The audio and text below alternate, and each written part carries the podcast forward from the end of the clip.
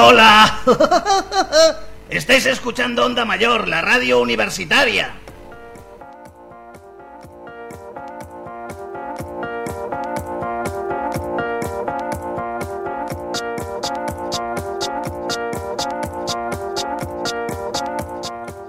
En Onda Mayor.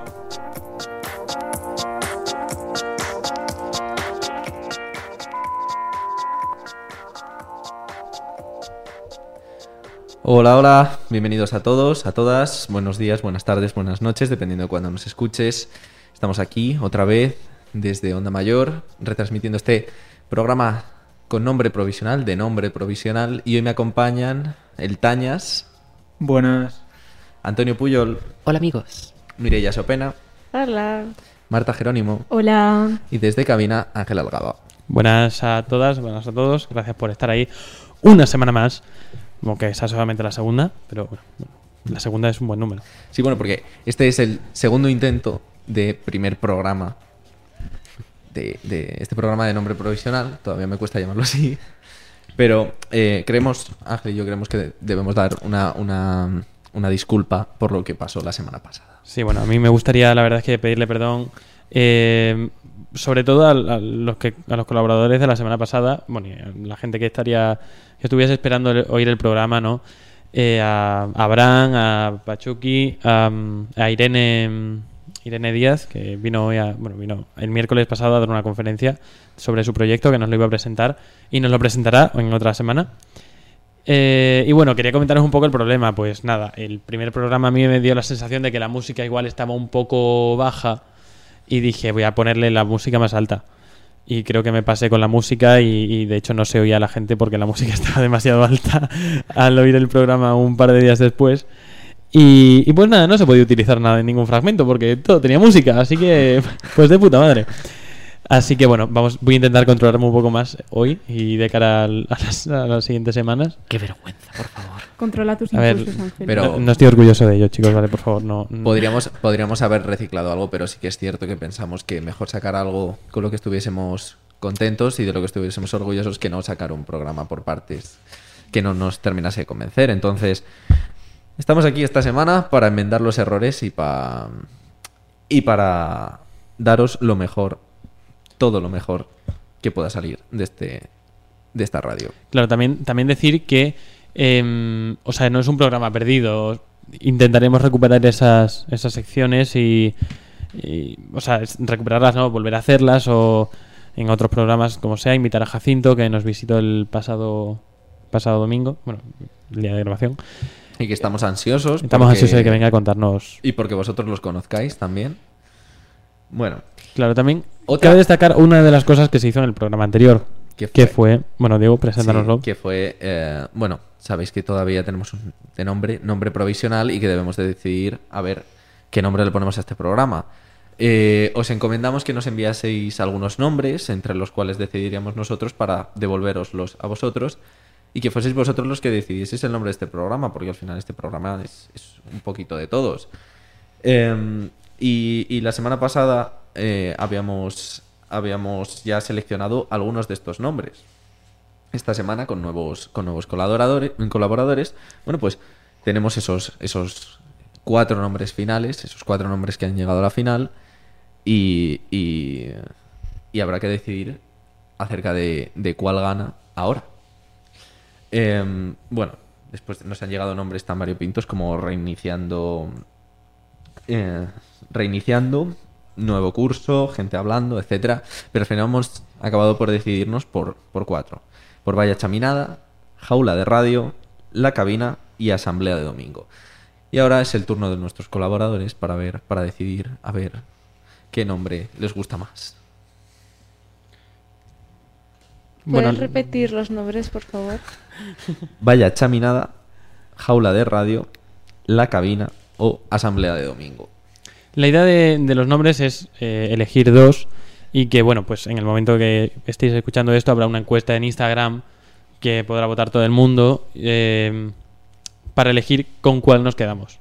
Entonces, bueno, voy a empezar yo eh, rompiendo un poco, el, eh, abri- rompiendo el hielo. Iba No hablar yo. Abriendo el melón. Vale, bueno, si quieres hablar. Nada, dime ella, ¿cuál era tu elección? A mí, Sí, te gusta? No es que me guste alguno, es que el uno no me gusta mucho. Como Eh. que los lo veo menos gracioso que los otros tres, perdona a la persona que le he dicho. Los otros tres están muy, muy guay. ¿Cuál, cuál te gusta menos? Raya chaminada o algo así, sí. Vaya. Vaya, vaya chaminada. Vaya chaminada ese. Creo que, Mireia, tú mm, Aquí. tienes varios detractores sobre la Ay. mesa a los que vaya chaminada les, les parece bastante atractivo, ¿eh? Sí. Hay, hay- sí, hay, hay opiniones diversas. Antonio Puyol, Yo eh, lo siento ahora con el alma, pero yo he de reconocer que me, o sea, cuando he escuchado Vaya Chaminada he dicho, ya he dejado de escuchar todo lo demás.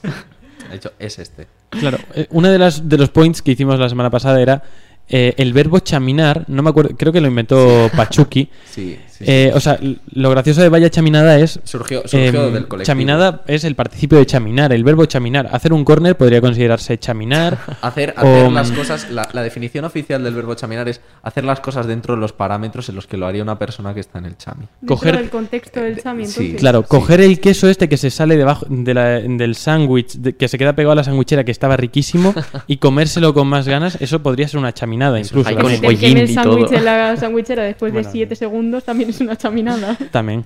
Entonces, bueno, Partir de forma épica las fiestas, eso también es una chaminada. Eso, chaminada. es- No llegar al los Cadillac pics. y arrepentirte también es una chaminada. eso también es una chaminada. Entonces. Pero ojo, que si a Mireia no le gusta, está en su derecho a que no le guste, tampoco, no le guste. tampoco te sientas presionada ahora, ¿eh? Bueno, sé que no me vais a volver a invitar. no pasa nada. Gracias por entenderlo, Mirai.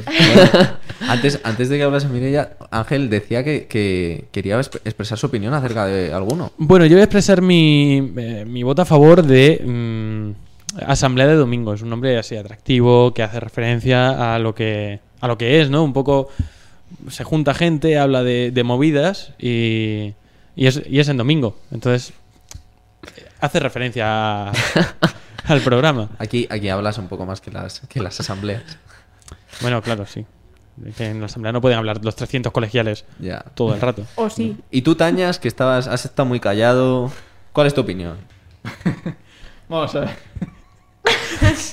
Tranquilo, tranquilo, Tañas, no te preocupes. Perdón, estoy un poco nervioso. A ver.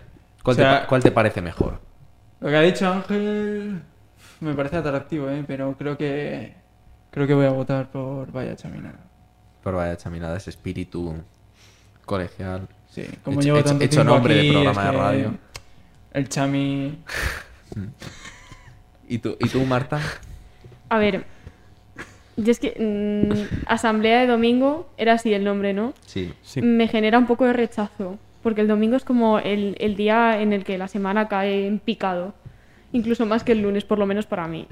Eh, vaya chaminada, usar, poner chami delante de una actividad del chami es súper mainstream. Y estoy hasta las narices. Así que yo me quedo con la cabina porque es que es, es sonoro, la cabina, la cabina. Te pone hasta un poco tontorrón la cabina. Entonces, me ha gustado. Yo apoyo a Marta, también iba a decir la cabina. Parece que, parece que la cabina ha ganado dos, dos puntos a favor y tenemos aquí, eh, con vaya chaminada, otros dos, otros dos votos a favor. Bueno, Ángel ha quedado ahí solo, con Carlos, una asamblea de domingo. Por mucho que te duela, vas a tener que romper el desempate. No, No, yo- no, no. ah, No, Carlos. sí, ¿no? A mí, me toca a mí res- resolver este, este empate.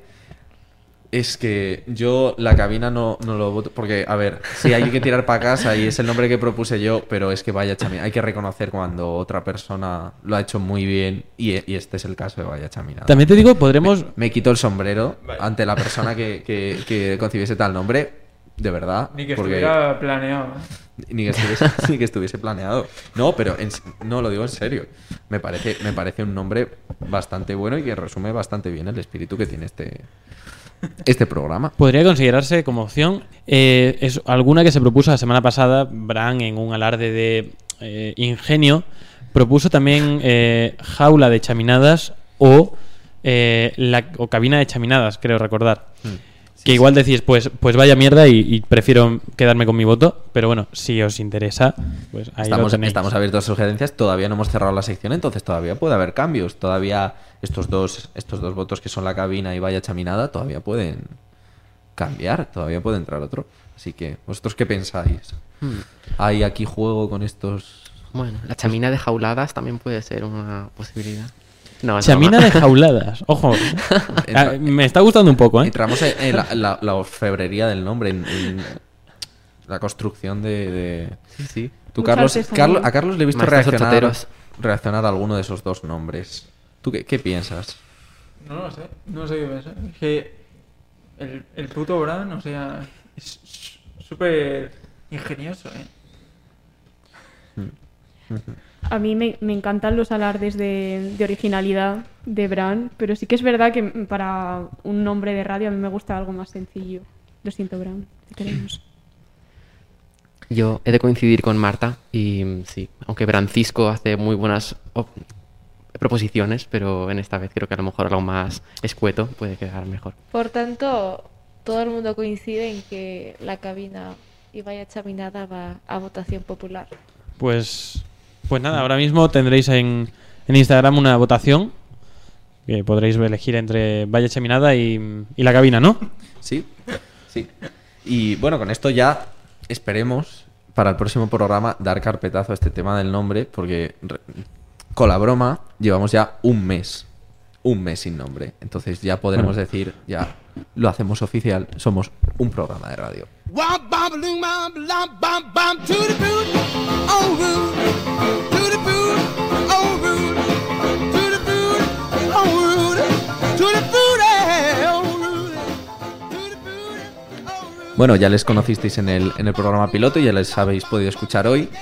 Tenemos aquí a Antonio Puyol, a Marta Jerónimo, nuestros pre-médicos. Hola, buenas tardes. Hola, buenos días, señora. Bueno, ¿de qué venís a hablarnos hoy? Pues... Uy, espera, que tengo una llamada. Hola, buenas tardes. Mi nombre es Mail Lady. Le llamo de Justel, desde nuestras oficinas de, de Valparaíso. Quería hacer una oferta. Espera, Miss Ladies, es que ahora mismo estamos en un programa de radio. ¿Te importa que... Ah, qué interesante, ¿de qué van a hablar? Pues el tema de hoy es vacunas. Porque teníamos una persona que nos ha escrito y nos ha pedido si podíamos hablar de vacunas y antevacunas. Ay, pues adelante, me placería un montón. Pues mira, te voy a contar lo que, cuál es el problema que tienen las vacunas. Las vacunas son malas embajadoras de su importancia. Hace 50 años... Perdón, perdón, ¿puedes explicar malas embajadoras de su importancia? Exacto, sí, sí. ¿Por qué? Porque en el momento en el que se introducen y empiezan a, a- a ser efectivas, dejamos de pensar en ellas. Ya nadie piensa en, en la polio, porque es una enfermedad del pasado, que vemos a lo mejor gente con, con secuelas de los años 50 o, o así, pero todavía seguimos vacunando de la polio. Nadie se cuestiona que, que haya que... Bueno, ahí está la cosa. Hay gente que sí que se cuestiona si hay que seguir vacunando de, de algunas enfermedades que, que ya no existen. Entonces dices, dicen, ¿por qué voy a vacunar de una enfermedad que, no, que ya no está? Pues porque si no está es por algo y pues porque puede, puede volver en cualquier momento. Y sobre todo, también me parece interesante el tema de las vacunas, porque ahora mismo, no sé si os habéis enterado, pero hay una enfermedad infecciosa por ahí haciendo fechorías. Y bueno, pues se está hablando mucho en los medios de comunicación de, una posible vacuna. Mi recomendación es que hasta que no tengamos una vacuna en la mano, dejam- no tengamos que, o sea, no nos creamos nada de, de que va a ser en diciembre, va a ser en enero. Eh, así que todo lo, demás son suposiciones, juegos políticos que, bueno, pueden utilizarse en, muchas, en muchas tendencias. Así que vamos a esperar y cuando ya esté, pues ya la utilizaremos. ¿Por qué? Porque desarrollo de una vacuna o de cualquier fármaco no es fácil. O sea, tiene las fases de un ensayo, tiene que pasar lo que se llama un ensayo clínico, que es el método para demostrar que un fármaco o una vacuna pues es, es útil. Tiene cuatro fases. La primera fase es cuando se prueba en personas sanas que la vacuna o que el fármaco no es tóxico. Es decir, tú te puedes apuntar si quieres ser voluntario para probar un fármaco, te pagan bastante y te- miran a ver a partir de qué dosis empieza a, a- empieza a haber efectos secundarios y todo eso. Luego la fase 2 y la fase 3 lo que evalúan es si es efectiva. En plan, primero vamos a ver si es, si es tóxico y luego vamos a ver si es efectivo. Y ahora la mayoría de, de- vacunas contra el coronavirus, habéis, habréis oído un montón de, vacunas, están en fase 2 o en fase 3. Están comprobando si vale la pena eh, vacunar a la gente. Vale la pena en el sentido de que realmente son efectivas o no. Ah, Cuando pasan la fase 3, ahí ya se comercializa, ya empieza a entrar en, eh, se puede empezar a utilizar los, los mercados y bueno, y nuestro estado, pues como tenemos una sanidad pública, pues sí que podemos te- tenerla y, irá seguramente primero a quien más la necesite, a personas que estén en más riesgo, a personal sanitario, que puedan contagiar a esas personas en riesgo. Y sí, porque los personal, el personal sanitario, vamos, somos mm, como ratas, que va- transmitimos muchísimas enfermedades. Es más, ha habido contagios de coronavirus dentro del hospital, de propios sanitarios portadores que, se lo han transmitido a- a pacientes que estaban ingresados en planta con PCRs negativas. Tal cual. casos. Sí, sí. De hecho, una de las, indi- las indicaciones de todos los años de la gripe, eh, uno de los mayores grupos, eh, aparte de vacunar a ancianos, a embarazadas, a policías, a bomberos, se vacuna al personal sanitario, porque somos, somos los que más eh, pasamos la gripe al final. Contactas a uno, pues y luego se la pasas al siguiente. El caso es que, y luego finalmente hay una fase 4, una vez que ya eh, entra en comercialización, que es simplemente vigilancia. Como la mayoría de los fármacos que conocemos están en fase 4, que es vamos a ver si hay O sea, algún Ahora efecto mismo se secundario. podría decir que mm, la propia vacuna del virus del papiloma humano, que yo creo que, Mireia, no sé vosotros, Antonio sé que sí. Antonio sé que sí, porque Antonio se sabe todas las vacunas ahora mismo. Pero Mireia, ¿tú ¿te conocías la, la vacuna del papiloma esta que ponían a los 14 años? Sí, sí. O sea, Sí. sé cuál es y ya- a mí creo de hecho que me la pusieron. Sí. ¿Se podría decir que esa, por ejemplo, ya está en fase 4? Como que se está comprobando dentro de la población. Ya... Es como si estuviéramos dentro de un experimento, por así decirlo. Sí, eh, bueno, un experimento. Bueno, un Está en experimento. fase 4 eh, en, el- en la población en la que se, se había ya eh, comercializado, es decir, en mujeres eh, menores de 16 años y en mujeres que tenían, eh, pues, una, lo que se llama, bueno, como un inicio de cáncer de, de cuello de útero. Ahora lo que está, lo que las nuevas pautas hacen que se esté vacunando a niños y a niñas. ¿Por qué? Porque se ha visto que vacunamos a las niñas, pero son los niños, bueno, los adultos niños, bueno, adultos, dejémoslo ahí, lo quienes va- luego les pasan eh, el virus del papiloma. Y también se- ahora mismo eh, varias comunidades, entre ellas Madrid y Comunidad Valenciana, que es de donde yo soy, pues vacunan a varones homosexuales de menores de 26 años. Así que si sois estáis en este, entráis en ese grupo, podéis ir a vacunaros y protegeros de, bueno, de cáncer de ano, cáncer de pene, cáncer de mil cosas. Eh, tam- o sea, mil cosas también me refiero a, a- a garganta, o sea, esófago, bueno. Pero bueno, eso me he ido un poquillo. y mm, lo que también me parece interesante, la otra pregunta que, que nos ha hecho nuestro telespectador, tele, no porque seamos en la tele, porque estamos en la radio. Que, Oyente podría. Oyente, me sí. gusta, me gusta. Iba a decir que la radio es pa' feas, y- pero, pero vamos, eso iba a quedar muy mal. Pero no lo- así que no lo voy a decir. Queremos que la gente nos oiga, por favor. Pero bueno, somos muy majos. Eh, entonces, eh, bueno, sobre las antivacunas. Entonces, ¿por qué hay antivacunas si hay enfermedades que, que han desaparecido totalmente? Pues porque mm, hace unos años, eh, bueno, hace unos años apareció un, un estudio que eh, decía que había una vacuna, es la triple, la triple vírica, que es una vacuna contra el sarampión, rubeola y parotiditis. Parotiditis son las paperas. Pues que decía que provocaba autismo o que se habían dado casos, casos relacionados con autismo. Luego se vio que el estudio estaba mal hecho, que tenía intereses comerciales detrás de él y eh, ese investigador fue totalmente denostado por la comunidad científica. Vamos, que no iba a trabajar en, en su vida. Pero mucha gente se aferró a ese, a ese estudio porque tuvo un impacto enorme, se publicó en, revistas de muchísimo impacto y todavía hay gente que sigue pensando eh, que, que hay vacunas que provocan autismo. Es cierto que hay vacunas que tienen efectos secundarios, como por ejemplo que te escueza la zona, que te duela, que puedas tener un síndrome pseudogripal, que es lo mismo que tienes cuando la gripe, dolor muscular y todo eso. Pero, pero no, nunca se ha demostrado que, que cause autismo y aún así habría que hacer una reflexión. O sea, ¿prefieres un hijo muerto antes que un hijo autista? En caso de que... De que mm, perdón que sea tan frívolo y que, y que llegue a, este tipo de cosas, pero, pero bueno, es, es interesante.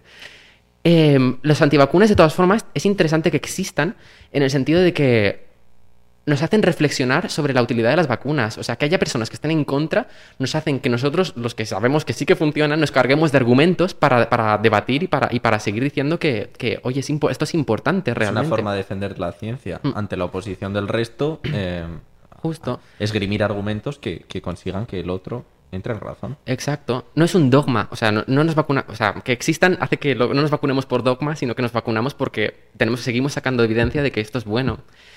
Entonces, antivacunas. ¿Existen en España? En España no hay un movimiento antivacunas como tal. Sí que existe en Francia, sí que existe en Alemania, al norte de Europa, que, que, bueno, que tienen- a lo mejor cuando tienes un muy buen nivel socioeconómico, pues te puedes dedicar a, a, a elucubrar Se y inventarte. Sí, sí, te inventas los problemas. Pero mm, aquí en España no existe eh, ese, eh, un movimiento antivacunas como tal. De hecho, España es de los países con mayor tasa de vacunación de, vamos, de España y de, ay, de España, de Europa y del mundo. Es, es técnicamente correcto, es de España, así. Entonces, eh, de hecho, se- eh, hay otros países en los que se plantea la, la vacunación obligatoria, como podía ser Italia.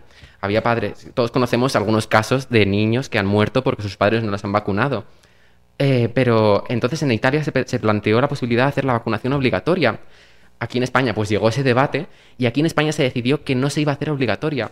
¿Por qué? Porque si ya no siendo obligatoria teníamos una tasa de vacunación tan elevada y estábamos protegiendo tantas enfermedades, teníamos miedo de que si la hacíamos obligatoria, la gente iba a decir, uy, ¿por qué me están haciendo esto obligatorio? Y se iba a generar un movimiento antivacunas como tal. Y que pudiera generar un debate innecesario y... Sí. Claro, una resistencia. Al final todo lo que viene impuesto va a ser una resistencia. Y todas las medidas que vi- todas las medidas de salud pública tienes que valorar hasta qué punto, o sea, lo del tabaco, por ejemplo, la lucha contra el tabaco fue una, una guerra que tenía que con muchísimos eh, agentes. Sigue, De- sigue la hipótesis de que esa reflexión sigue la hipótesis de que cuanto antes te digan que estás obligado a hacer algo, antes vas a intentar incumplirlo.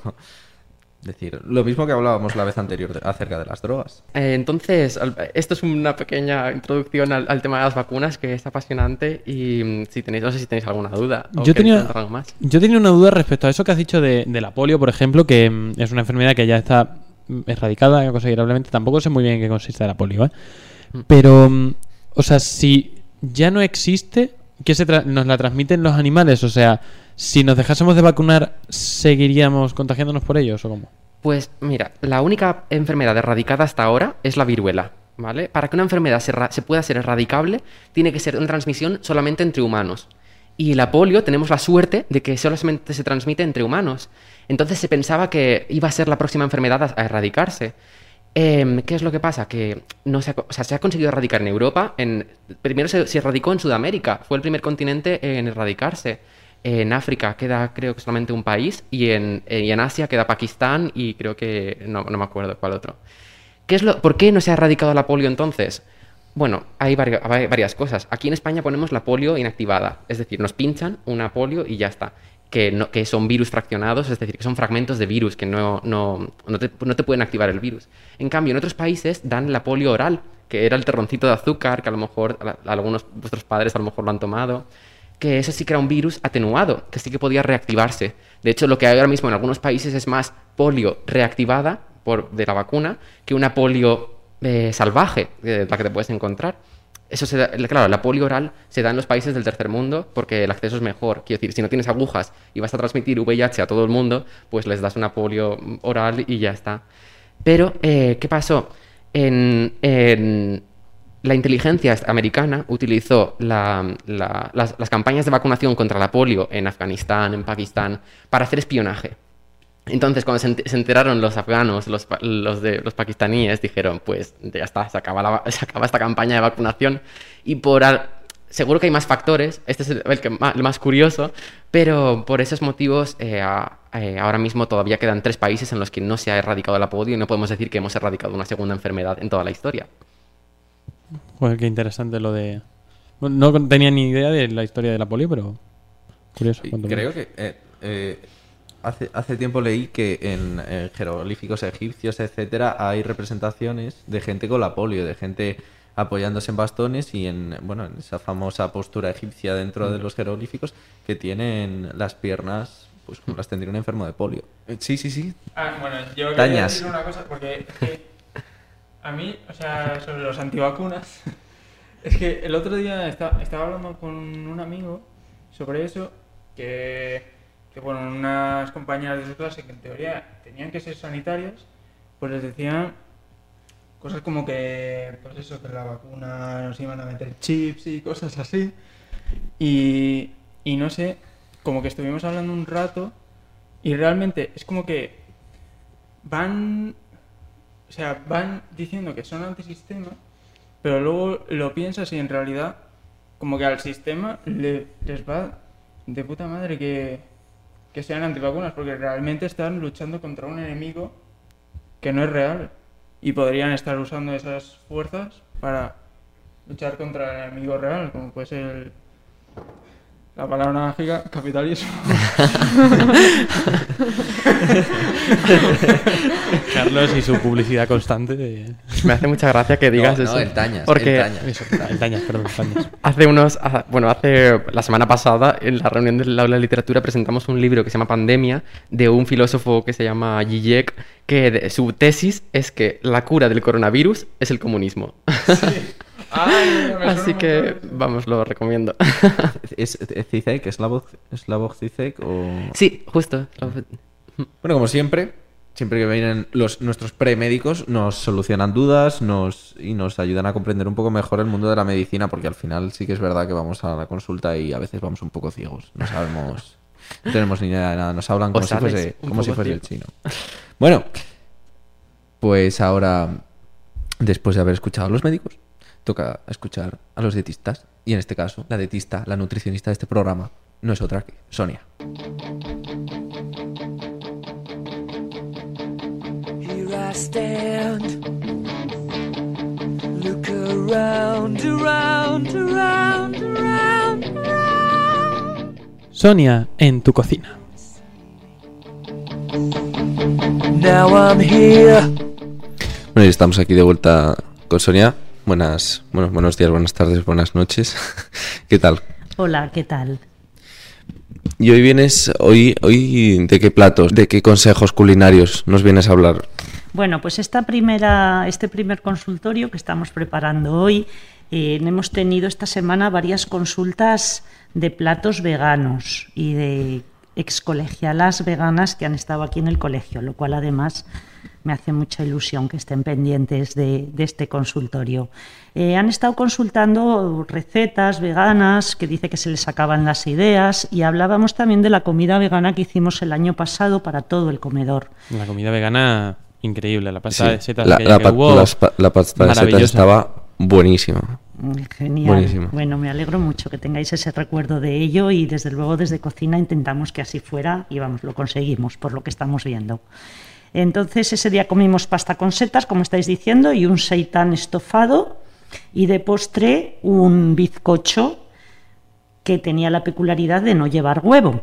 Entonces, ya que me estáis diciendo que la pasta italiana os gustaba mucho, eh, si queréis, os voy a adelantar alguna cosa de la pasta italiana y lo que vamos a hacer, si os parece, es colgar las recetas en Instagram. Pues sí, esa es una idea, esa es una idea muy buena, pues las transcribimos y las subimos a las stories de Instagram y así tiene un soporte en el cual, el cual utilizar. Yo creo que es mejor que no que estar aquí enumerando las recetas que vamos, los ingredientes que vamos a aburrir a la gente. Entonces, bueno, eh, yo os cuelgo la receta allí. De la pasta hay poco que decir, únicamente que me parece importante que trabajemos con trigo duro. Nosotros compramos trigo duro italiano, eh, cualquiera de ella, o sea, pasta seca y si es italiana mejor que no pasta fresca ni pasta al huevo, porque como luego lleva una, una salsa con, con bebida de soja, si no queda demasiado blanda. Entonces, la verdad es que no tiene mucha complicación, ya os digo que os lo voy a colgar, es una carbonara que hacemos con, con setas, únicamente tener en cuenta que la seta es un ingrediente que tiene muchísima agua. En este caso además llevaba boletus edulis congelados, porque los boletus eh, frescos son difíciles de conseguir solo en ciertos momentos del año, en otoño y en primavera, entonces al ser una seta congelada tiene más agua todavía, de manera que a la hora de tratar, tenerlo en cuenta, ya, ya os explicaré bien cómo se hace, pero bueno, es prácticamente la única particularidad que tiene. Y acerca del segundo plato, acerca del, del seitán. El seitán viene en botes con, con líquido, yo lo compro siempre en botes de cristal. Si os digo la verdad, no sé si lo hay seco, entiendo que no. Eh, entonces tiene mucha agua, de manera que hay que es- pues, abrir el bote y dejarlo escurrir bastante, antes, dejarlo escurrir por lo menos durante una hora antes de trabajarlo, para evitar que ese líquido en el que viene eh, aporte al, al plato mm, algún sabor y demás que no queramos y también porque si lo vamos a poner en aceite al tener agua va a saltar mucho. Entonces es importante que esté bien sequito antes de trabajarlo. Importante igual para la gente que nos está oyendo, ¿dónde se puede, o sea, el seitán vas al Mercadona y se puede Sí. se puede comprar, lo venden? Sí, hoy en cual. día, concretamente en Mercadona, tienen además de todo. Mercadona fue una de las primeras empresas que empezó a tener eh, alimentos sin gluten para los celíacos. Ahora tiene una gama grandísima de productos dietéticos y sí, en Mercadona hay prácticamente de todo. Botes de seitán tenéis. Viene en bote o a veces también viene como en tarrinas. Ese, el guiso que hicimos era un guiso de seitán estofado que lo hicimos como hacemos una carne estofada, mm, exactamente igual, y el momento de añadir la carne, añadimos el seitán. Os pondré también el, la receta en Instagram para que podáis contar con ella. Os adelanto un poco, pues que cuando estéis haciendo el sofrito, cualquier sofrito que hagáis siempre, pensar que a la hora de echarle la sal, la cebolla y la zanahoria va a soltar el agua que tiene.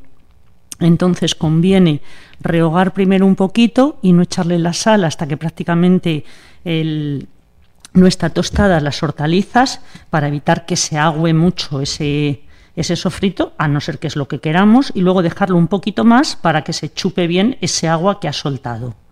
Este guiso al final también lleva unas patatas naturales y esas patatas las tenéis que no las cortéis con el cuchillo por completo, sino que empezáis el corte y luego tiráis del cuchillo de manera que las hacéis un poco gajo, como que roncha ahí la patata y quedan unos gajos de patata que por esa parte donde la patata es arrancada es por donde va a empapar bien el caldito que tenemos con el seitán y las hortalizas. Aparte de las recetas, te- ¿tenemos alguna consulta más para Sí. este programa? Creo que ha llegado una carta, ¿no? De un ex colegial, ¿puede ser? Sí, nos ha escrito José San Miguel. Me ha hecho una especial ilusión además saber de él porque es uno de los colegiales que hacen grande este colegio. Y bueno, y nos hace una consulta sobre cómo picábamos las hortalizas. Además, con mucho sentido porque efectivamente somos muchos en este colegio y, y la cocina que tenemos aquí es casi es todo casero, vamos, lo hacemos nosotros, como bien sabéis, se trabaja nada con comidas prefabricadas. O sea, por enmarcarlo un poco, decir que la consulta de José San Miguel era que mm, se habían juntado una serie de colegiales, creo, estaban haciendo una comida entre unos cuantos, y cuando se tuvieron que poner a cortar cebolla y a cortar todas, los, bueno, todas las hortalizas que tuviesen que cortar, dijeron, ¿cómo lo harían en el Chevy para 300 personas y nos está costando aquí para 8? Entonces, claro. Entonces, bueno, tenemos una máquina muy grande que corta hortalizas. Ah, ese era el truco, Entonces, ¿no? para tantos, normalmente se- lo que sí hay que hacer es pelarte a mano. Igual eh, saco y medio de cebollas, que ya tiene lo suyo, y una vez que has pelado esas cebollas, las cortas con el cuchillo en cuatro gajos y las vamos metiendo a la máquina. Hay que tener fuerza para ello, porque la máquina tiene una pesa que tienes que ir empujando para que vaya con las Claro. cuchillas es una especie de como la- la- las eh, a ver los aparatos estos que hay manuales que tú le das vueltas con la mano una especie de pasapurés que en vez de pasapurés tiene una cuchilla y al girarlo con la mano va cayendo abajo la hortaliza cortada Puede ser como las máquinas estas que hay eh, de patatas fritas artesanas que van. me me- por la descripción me ha sonado así, que van como girando algo y la patata se va cortando en Eso es, eso ¿no? es. Es una especie de mandolina eh, circular, por así decir. Entonces ahí se va metiendo el género y cae todo limpio. Luego hay que desmontarla, limpiarla perfectamente para que no tenga restos para la siguiente elaboración y demás. Pero básicamente lo hacemos así. Aunque muchas veces también lo hacemos a cuchillo. Y tengo que decir que tenemos unos compañeros en cocina que son todos muy hábiles y muy diestros con el cuchillo y vamos, se, se pican, por ejemplo, con el tomate no hay posibilidad de hacer eso. Cada vez que hacemos una ensalada para todo el colegio, se pican 28 kilos de tomate a mano, que son cuatro cajas, y bueno, pues se hace con bastante celeridad. Buena, buena A veces, idea. a veces hay truco y otras veces es simplemente trabajo duro. Efectivamente. Muchísimas gracias por tenerte hoy. Sonia, recordad que si no, si no ha salido vuestra consulta hoy, no os preocupéis, en el próximo, en el próximo programa o las próximas semanas probablemente salga. Y no os olvidéis de seguir enviando, de seguir enviando consultas que ya sabéis que nosotros desde aquí respondemos. Bueno, pues muchísimas gracias por estar con nosotros hoy, Sonia. Nada, muchas gracias a vosotros. Espero que os sirva. Un saludo. Chao.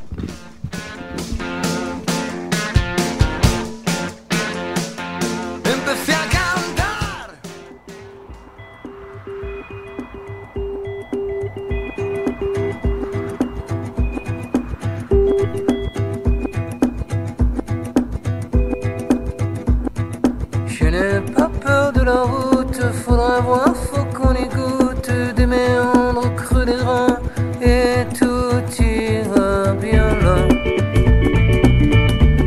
Le vent nous portera. El monologuito.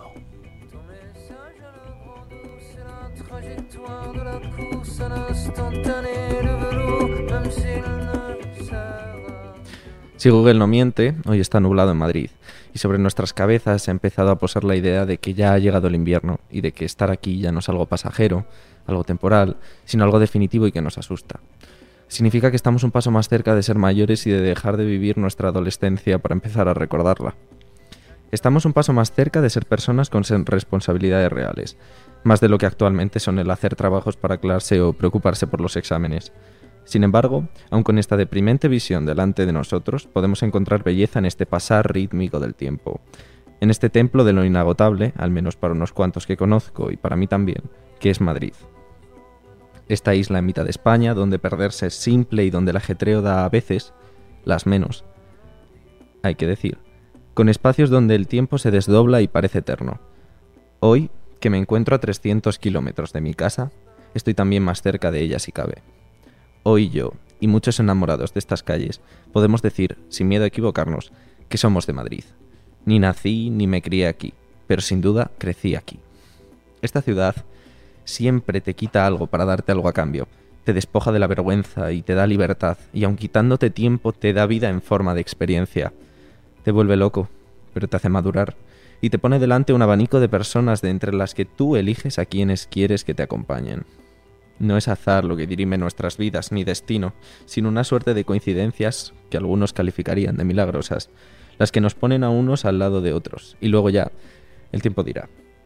Es ese afán de avanzar lo que nos mantiene empujando hacia adelante, y como no, metiendo papelitos en urnas para defender nuestra causa. Y es que, aunque nos propusiésemos al comenzar este programa reducir la política a un mínimo, es imposible no hablar de ella tras las últimas semanas esas elecciones ajustadas, con candidatos que claramente iban a luchar entre sí y otros que sinceramente nadie pensaba que saldrían, y efectivamente no salieron, con momentos de incertidumbre máxima y de campañas por todo lo alto, con debates cargados de tensión y al final gente que parece no estar convencida con el resultado. Así son las elecciones en este CMU, tensas hasta el final.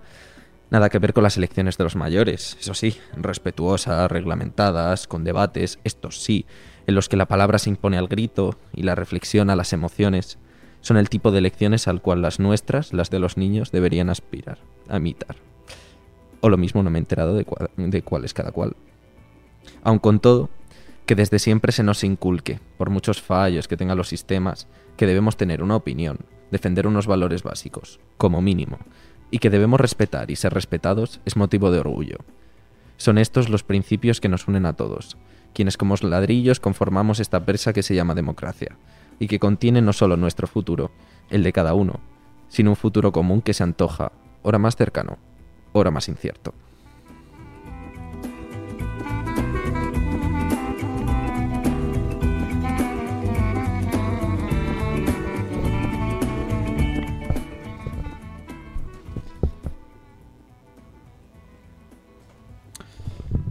Joder, qué, qué, qué bonito, ¿no? Lo dice como si no lo hubiese escuchado la semana pasada. Joder, Diego, estás rompiendo la magia de, de la radio, nadie lo sabía. Ya, ya, a mí me ha encantado el grito ese. El de las elecciones, que de repente parecía que eran las elecciones. Sí, pero parecía que sí, pero, Sí, sí, sí. pero no. Bueno, yo voy a, voy a hacer la misma intervención que hice ya la semana pasada, ¿vale? Porque me, parece, me, me- me gusté mucho a mí mismo. Eh, no, pero creo que, creo que es algo que todos lo sentiremos. Creo que nadie puede decir que es la misma persona de el día, desde el primer día que llegó a Madrid, al Chami, o bueno, sí, a Madrid, eh, a ahora. O sea, creo que todos hemos, crecido, hemos cambiado, hemos evolucionado a mejor, seguramente. En la Ya, mayoría ya de sea nuestro pelo, nuestra cabeza, todos hemos cambiado. Bueno, que incluso muchas veces puede ser que hayamos cambiado a peor, pero no nos a cuenta de que, de que hemos cambiado. Hasta que no te lo dice alguien, tú no sabes que has cambiado a peor, creo. Por lo Yo general. creo, yo creo que hasta que no te miras, tengo la teoría de que hasta que no te miras al espejo concienzudamente y, y te ves te ves la cara cómo ha cambiado, no te das cuenta de que realmente has cambiado, de que lo que va por dentro parecía que simplemente sería una deriva, pero cuando te ves dices, coño, no, no era una deriva, era un cambio. Y si todos empeoramos a la vez, parece que simplemente nos estamos manteniendo. No tienes con qué compararte. Eso es el efecto Chami. Es, es mi efecto favorito. Buah, a mí me ha emocionado mucho el principio lo de Madrid y, y la forma en la que... Porque sobre todo me ha transportado al año pasado. Cuando llegué aquí, obviamente, no sé vosotros, pero yo ya conocía Madrid. Pero llegué mm, como... mm, Pese a, haber, pese a vivir cerca, pese a haber venido muchas veces, em, era como, como des- redescubrirlo, era precioso. Incluso zonas con las que había paseado con mis padres eh, durante más veces, era, era, era emocionante. Era, mm, tenía una magia y la sigue teniendo. Lo que pasa es que tal vez las circunstancias no acompañan a esa magia. Se carga de experiencia. Y eso es lo que hace que cambie tu visión de los sitios. Ya no es, no es la experiencia, porque experiencia en Madrid en realidad como novato he tenido poquísima, desgraciadamente. Pero mm, de vez en cuando surge esa chispa, ese sitio que no conoces y, te hace en parte como mm, lo que ponía ahí, que creces, creces. Madrid te hace crecer aunque no hayas nacido. Aunque no seas de aquí, ni, ni seas gato, ni nada, mm, te hace crecer. Aunque solamente estés aquí dos años. Bueno, pues co- con esta, con esta reflexión final damos paso a las noticias que trae Ángel.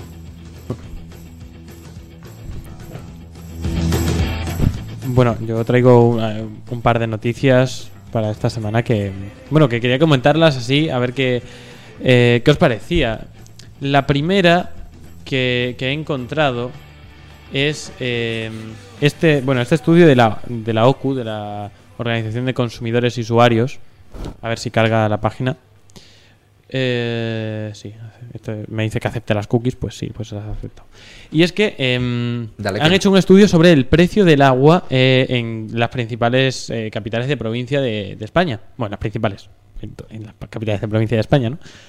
Em, y bueno, sale el dato, por ejemplo, de que el agua de Sevilla es la más cara y la de Palencia es la más barata de, de todos. Aquí os dejo una imagen, em, a ver si la puedo abrir un poco en grande.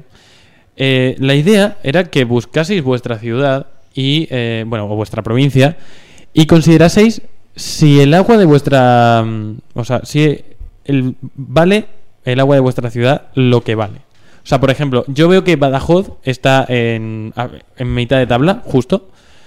Y yo creo que Badajoz no vale lo que, lo que pone ahí. Badajoz vale muchísimo más. El agua de Badajoz os prometo que está increíble. Sin embargo, el agua de Madrid está demasiado... O sea, es demasiado barata. O sea, debería ser... O sea, es demasiado cara. Y está en la mitad de abajo. O sea, debería ser muy barata. El agua de Madrid, sé que para la gente de Valencia y de... Bueno, de la comunidad del. Mediterráneo Sí. es bastante buena, creo. Total, eso iba a decirte. A mí, o sea. a mí personalmente me parece súper fuerte que Murcia sea la segunda, que Barcelona sea la tercera, que Valencia esté tan cara.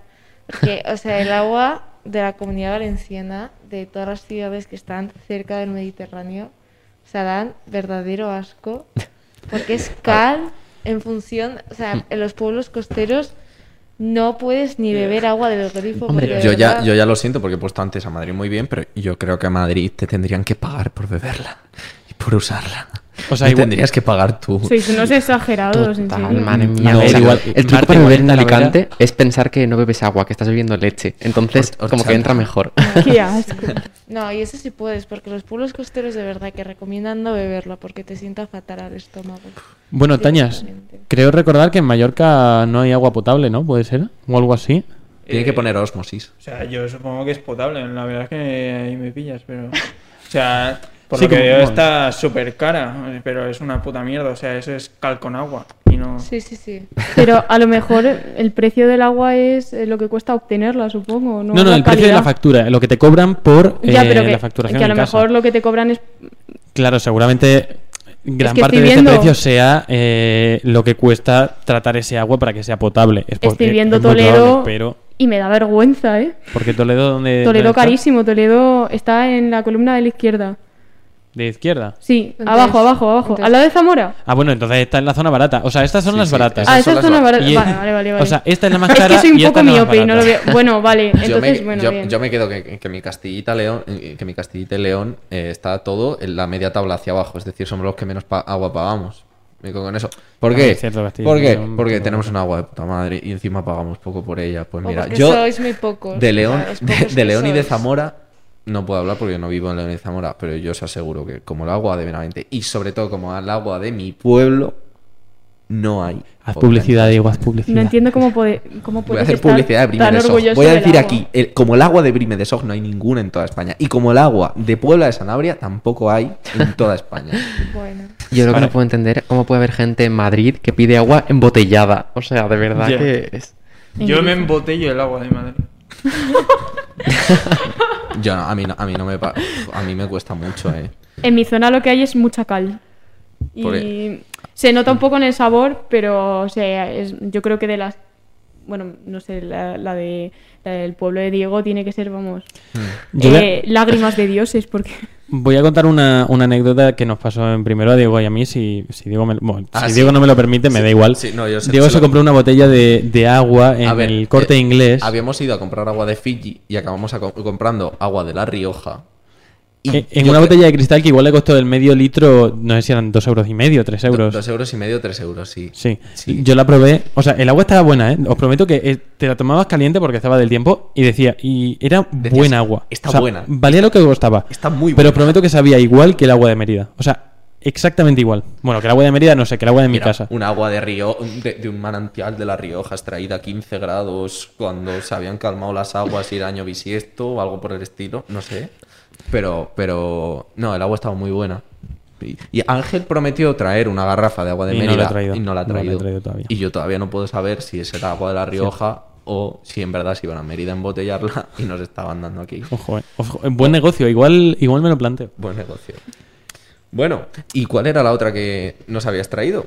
Bueno, la otra, mm, eh, otro- otra noticia que, mm, que había buscado, que había encontrado, es em, un estudio que ha hecho, em, bueno, se ha hecho a nivel europeo em, sobre el consumo de alcohol y drogas en- entre jóvenes. Bueno, un tema que ya nos trataron eh, Antonio y Marta justo en el anterior programa. El piloto. Y, y bueno, pues eh, habla un poco de- del consumo que se hace en España y en otros países y tal. Eh, pero el estudio me da un poco igual. Yo quería usar esto para preguntaros un poco de...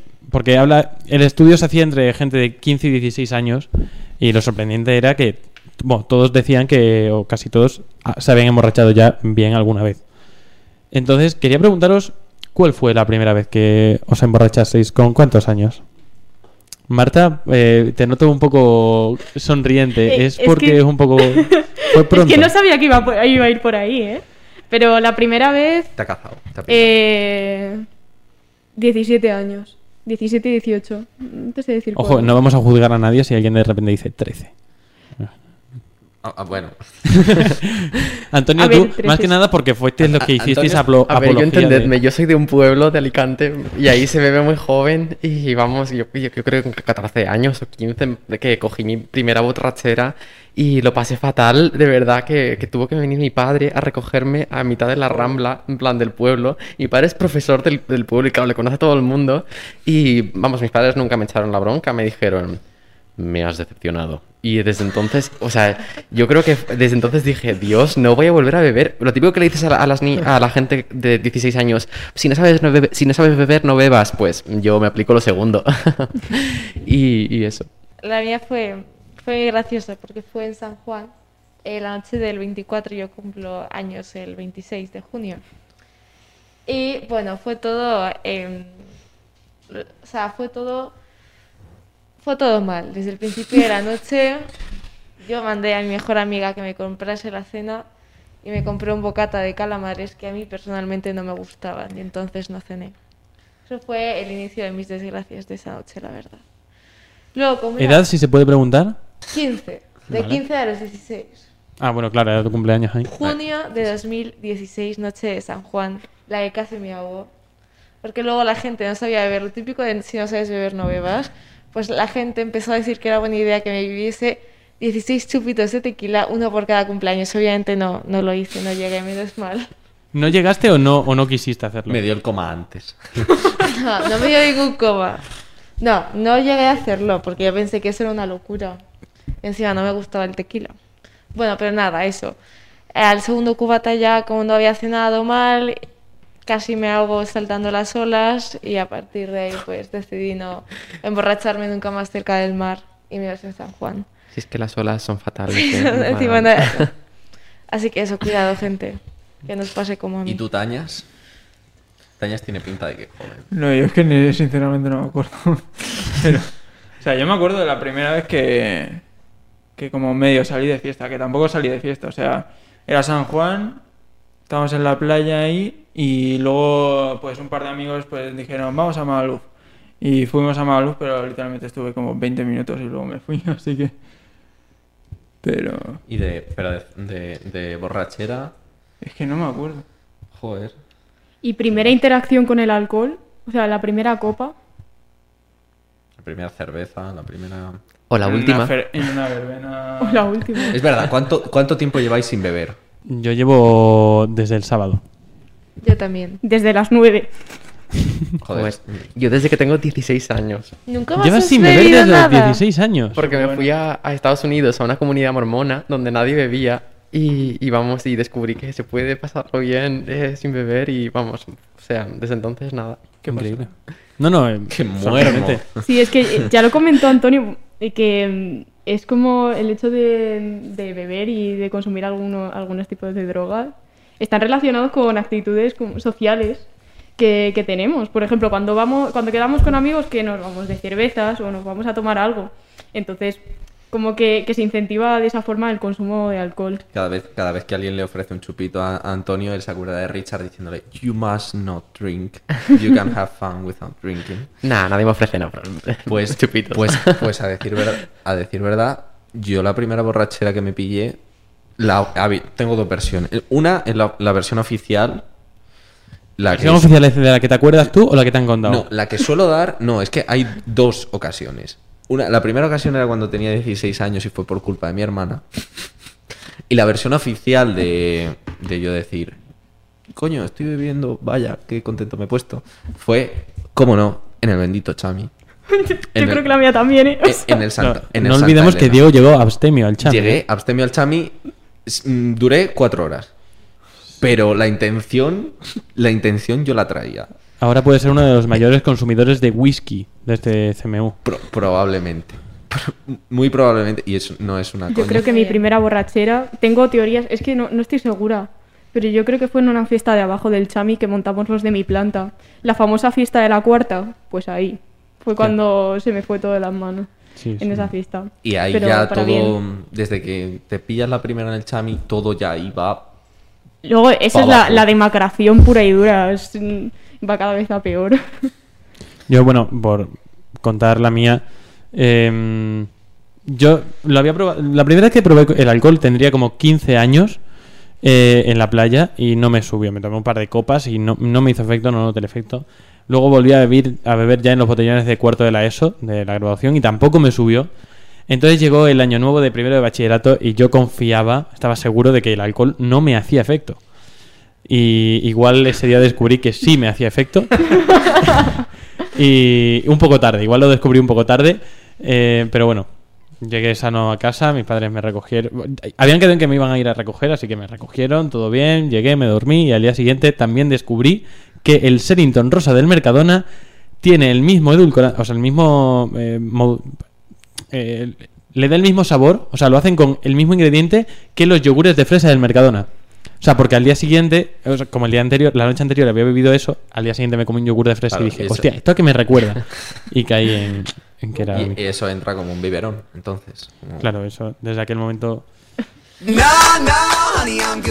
I could have another, but I probably should not. I got somebody at home. home, home, home. It's been a long night here and a long night there. And these long, long Bueno, y, y, bueno, pues esto va tocando su fin. Entonces vamos a ir ya con la última parte de este programa. Eh, aquí vamos a hablar de, de- bueno, de con qué canción nos despedimos. La canción de, de- hoy va a ser American Pie de, de Tom McLean. Eh, este año le hemos dicho adiós a otra de las estrellas de rock, pionero en su día, de este estilo de música que abrazó desde 1950 hasta el 9 de mayo de este mismo año, cuando nos dio su último adiós. No hablamos de otro que de Little Richard, uno de los primeros cantautores de entrar en el Salón de la Fama del Rock and Roll en, en 1986. Entre sus canciones destaca una, Long Tall Sally, que sería más tarde versionada por los Beatles. Y es que hoy hablamos de otro adiós, este hace más de 60 años, que dio pie a una de las canciones que más habremos escuchado y de las que más desconocemos. Hoy hablamos de American Pie. Y es que, aunque esas dos palabras sean asociadas a una saga de películas de los años 2000 algo subidas de tono, estas dos palabras son también el título de uno de los singles más importantes en la carrera de Doug McLean y que vio la luz en 1971. Nos remontamos ahora a 1959, cuando el 3 de febrero un avión se estrellaba cerca de Clear Lake, en Iowa.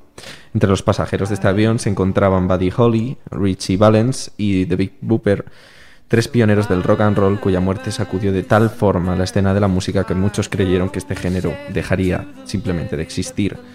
La canción resume de una forma increíble la década de los 60 y la convulsión social y musical que se vivía, la guerra de Vietnam, las tensiones entre quien quería continuar con la guerra y quien quería firmar la paz. Para Don McLean, la muerte de estos tres cantantes y rockeros fue el inicio del fin para el desarrollo social que géneros como el rock promovían en la sociedad estadounidense. No podemos saber cómo sería el mundo si ese 3 de febrero el rock no hubiese tenido que lamentar la muerte de tres jóvenes pioneros del género. Pero sí que podemos pensar que personas como Little Richard habrían estado algo menos solas en esa lucha del rock por salir hacia adelante. Os dejamos ahora con American Pie. Que tengáis una buena tarde, un buen día o una buena noche, dependiendo de cuándo nos escuchéis. Hasta la semana que viene muchas gracias a nuestros colaboradores.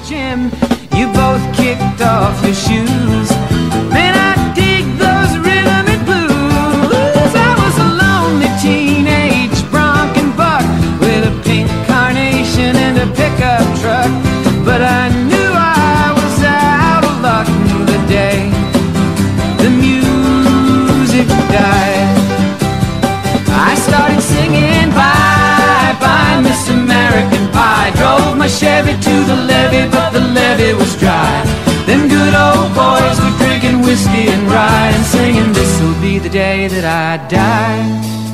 This'll be the day that I die.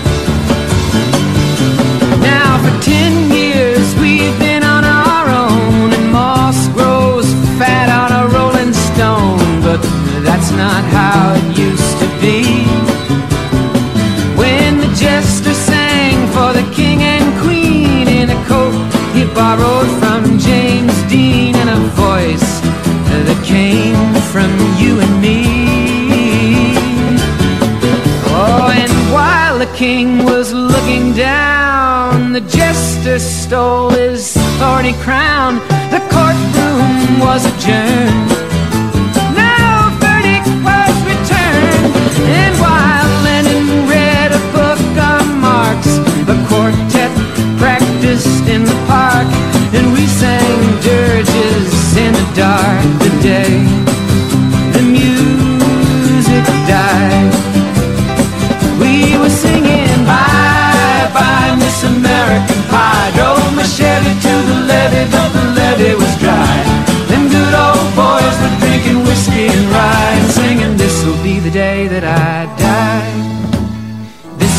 Day that I die.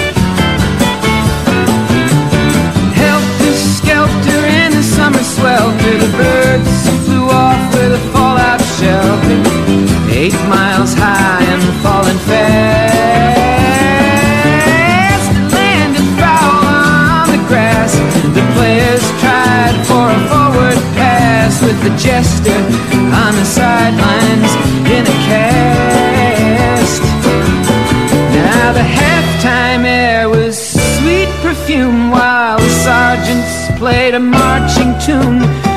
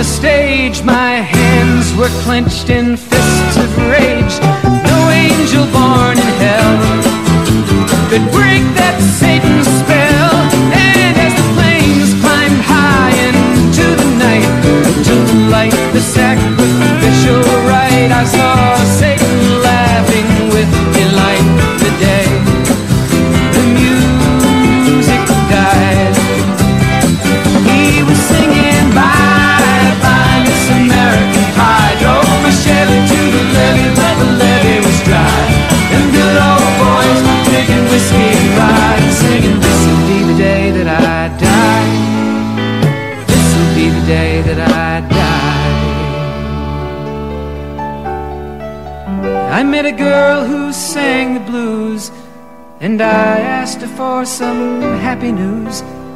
But she just smiled and turned away.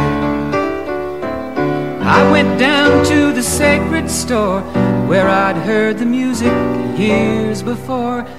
But the man there said the music wouldn't play. And in the streets the children screamed, the lovers cried, and the poets dreamed. But not a word was spoken. The church bells all were broken. And the three men I admire most the Father, Son, and the Holy Ghost they caught the last train for the coast the day the music died. And they were singing, Bye, bye, Miss American Pie. Drove my Chevy to the levee, but the levee was dry. And them good old boys were drinking whiskey and rye, singing, This'll be the day that I die. This'll be the day that I die. They were singing, Bye, bye, Miss American Pie. Drove my Chevy to the levee, but the levee was dry. Them good old boys were drinking whiskey and rye, singing, This'll be the day that I die.